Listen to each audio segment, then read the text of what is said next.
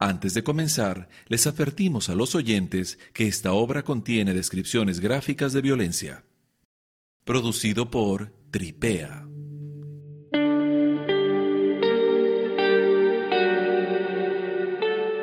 Miedos presentes.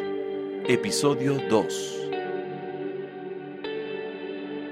En el episodio anterior, Sergio inicia su primer día de terapia con la doctora Olga Piñera unos sueños recurrentes lo aquejan.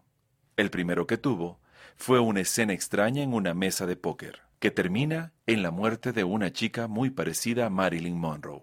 Grande es la sorpresa de Olga cuando se percata que en el periódico que estaba leyendo se encuentra la noticia de un crimen de una actriz en un casino. Mera coincidencia. Es lo que ella quiere creer. Doctora Piñera, Disculpe, eh, me distraje por un momento. ¿Tan terrible le pareció eh, mi sueño? No, para nada. Todos tenemos sueños que nos atormentan por lo particular de, de su forma o fondo. La forma la tengo muy clara. Es terrible y siniestra. Pero el fondo es lo que más me preocupa. ¿Qué puede significar que sueñe algo así? Yo no le daría tanta vuelta al asunto. ¿ah? Encontrarle significado a cada sueño que tenemos es a veces buscarle cinco patas al gato. Es pretender que todos los sueños tengan un mensaje sobre nuestro porvenir es un pensamiento eh, casi esotérico. Podría ocupar nuestra mente innecesariamente. Usted dijo que eran imágenes de mi subconsciente. ¿Qué podría albergarse en mi subconsciente que me haga tener esta clase de sueños tan oscuros? A veces es algo tan simple como una película que hemos visto en el cine o un rumor que hemos escuchado o una, una noticia que hemos leído en el periódico. Por eso evito leerlo. Solo hay noticias terribles que atormentan a cualquiera. Entonces, usted no está enterado de las noticias. Me entero de ellas solamente del boca a boca, del hablar de otras personas, conversaciones ajenas en un bus, por ejemplo. ¿Y qué de una película? Sí, la protagonista de sus sueños era una mujer parecida a Marilyn Monroe. Tal vez, tal vez vio algo similar en el cine y al dormir regresaron las imágenes distorsionadas. ¿Estás segura que ella era la protagonista? Yo diría que ella era la víctima. ¿Quién era el protagonista entonces? Yo. O al menos eso se sentía como si toda la trama y desenlace dependieran y girasen alrededor mío. Si ella es la víctima y usted el protagonista, entonces... Yo fui su verdugo. Olga quiere ocultar en su rostro lo perturbador que todo este asunto de los sueños le resulta. Trata de ser profesional y continuar la sesión. ¿Algún otro sueño eh, que lo perturbe? Hay uno, pero me da un poco de pudor compartirlo. Es que tiene un tinte más, más amatorio. ¿Me dejo entender? Cuando dice amatorio se refiere a erótico. Sergio se sonroja y sonríe con una timidez propia de un niño. No hay nada que avergonzarse. ¿ah?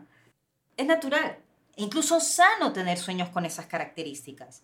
Pero si le hace sentir más cómodo, solo cuénteme aquello que crea que es importante que sepa para ayudarlo. Omita aquello que prefiera mantener en privado. Muy bien. Pues recuerdo haber estado en un salón muy grande e iluminado, de paredes blancas, suelo blanco, techo blanco, y en el centro un piano de cola blanco. Morí y estoy en el cielo. Qué solitario es el paraíso, pensé. Me acerco al piano y en su atril veo unas partituras y decido tocar la melodía que leo.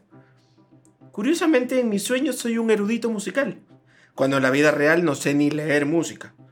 Pero en ese momento yo era un prodigio y mis dedos fluían en las teclas sin ningún titubeo. La melodía era el bolero de Ravel. Una gran alegría invadía mi cuerpo cuando, de pronto, un hermoso cuerpo femenino se sienta a mi lado y toca el piano conmigo. Ella rubia y desnuda. Tocaba el piano como si hubiera nacido con uno al lado. Sus manos pasaron lentamente de tocar las teclas a tocar mi mano, luego mi brazo y, bueno, Ahí viene la parte de mi sueño que me da pudor contar. Entiendo. Y ahí acaba. No le veo lo perturbador al sueño. Eh, Lo perturbador sucedió después, cuando terminamos de... Usted sabe, ella siguió tocando el piano. Y me invadió una sensación de miedo, pánico en realidad, terror de perderla, de que desaparezca de mi vida así de rápido como apareció. Me acerqué a ella para abrazarla y no soltarla para que nunca se vaya de mi lado. Pero el abrazo se volvió sofocarla, en dejarla sin aire. De amarla pasé a odiarla. Así que la cogí desde los rubios cabellos y estampé su cabeza contra las teclas del piano. Y otra vez y otra vez. Algo me poseyó y no podía dejar de violentarla. Hasta que por agotamiento desistí y su cuerpo cayó al blanco suelo y fue tiñéndose de rojo sangre. Un charco de espesa sangre que estaba a punto de llegar a mis zapatos, pero antes de que eso ocurriera, desperté. El rostro de Olga ya no puede ocultar su horror. Quiere decir algo, lo que sea, pero las palabras no salen de su boca. Él lo nota. ¿Me está juzgando? No. No, disculpe. ¿Me está juzgando como lo hizo la terapeuta a la última a la que asistí?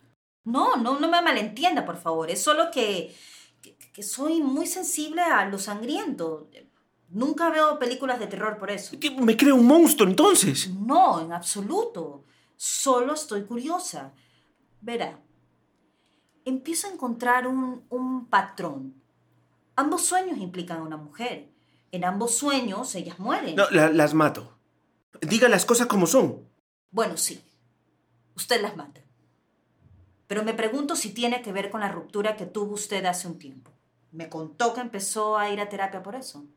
Es posible, no, no, no lo descarto. Tal vez ese sea el origen de los sueños. ¿Le importaría si hablamos sobre eso? Olga ya no quiere que le cuente más sueños. Aquel último sueño retumbó en sus nervios y en su memoria. Ella lee el periódico todos los días y podría jurar que ha leído algo acerca de la muerte de una pianista en la ciudad, pero no está segura. Ya no sabe si su mente le juega una mala pasada y está sugestionada. Mira el reloj en su pared. Solo han pasado 20 minutos de sesión, una sesión programada de una hora. Terminar la sesión antes de tiempo sería descortés, poco profesional. Y en el caso que él sea peligroso, podría ser hasta sospechoso. Así que escoge con mucho cuidado sus palabras e intenta desviar el tema de los sueños a algo menos violento. Si se las ingenia para llevar en paz esta sesión, luego podría llamarlo para decirle que no puede seguir tratándolo por cualquier excusa. Viaje, tiempo, lo que sea. Ella está nerviosa. Él algo alterado. Estos serán los 45 minutos más largos de la vida de Olga. Sí, sí, claro, claro. Hablemos de mi exnovia. Hagamos eso. Una extraña sonrisa se dibuja en el rostro de Sergio. Ahora Olga duda si su estrategia de desviar el tema de los sueños fue algo seguro.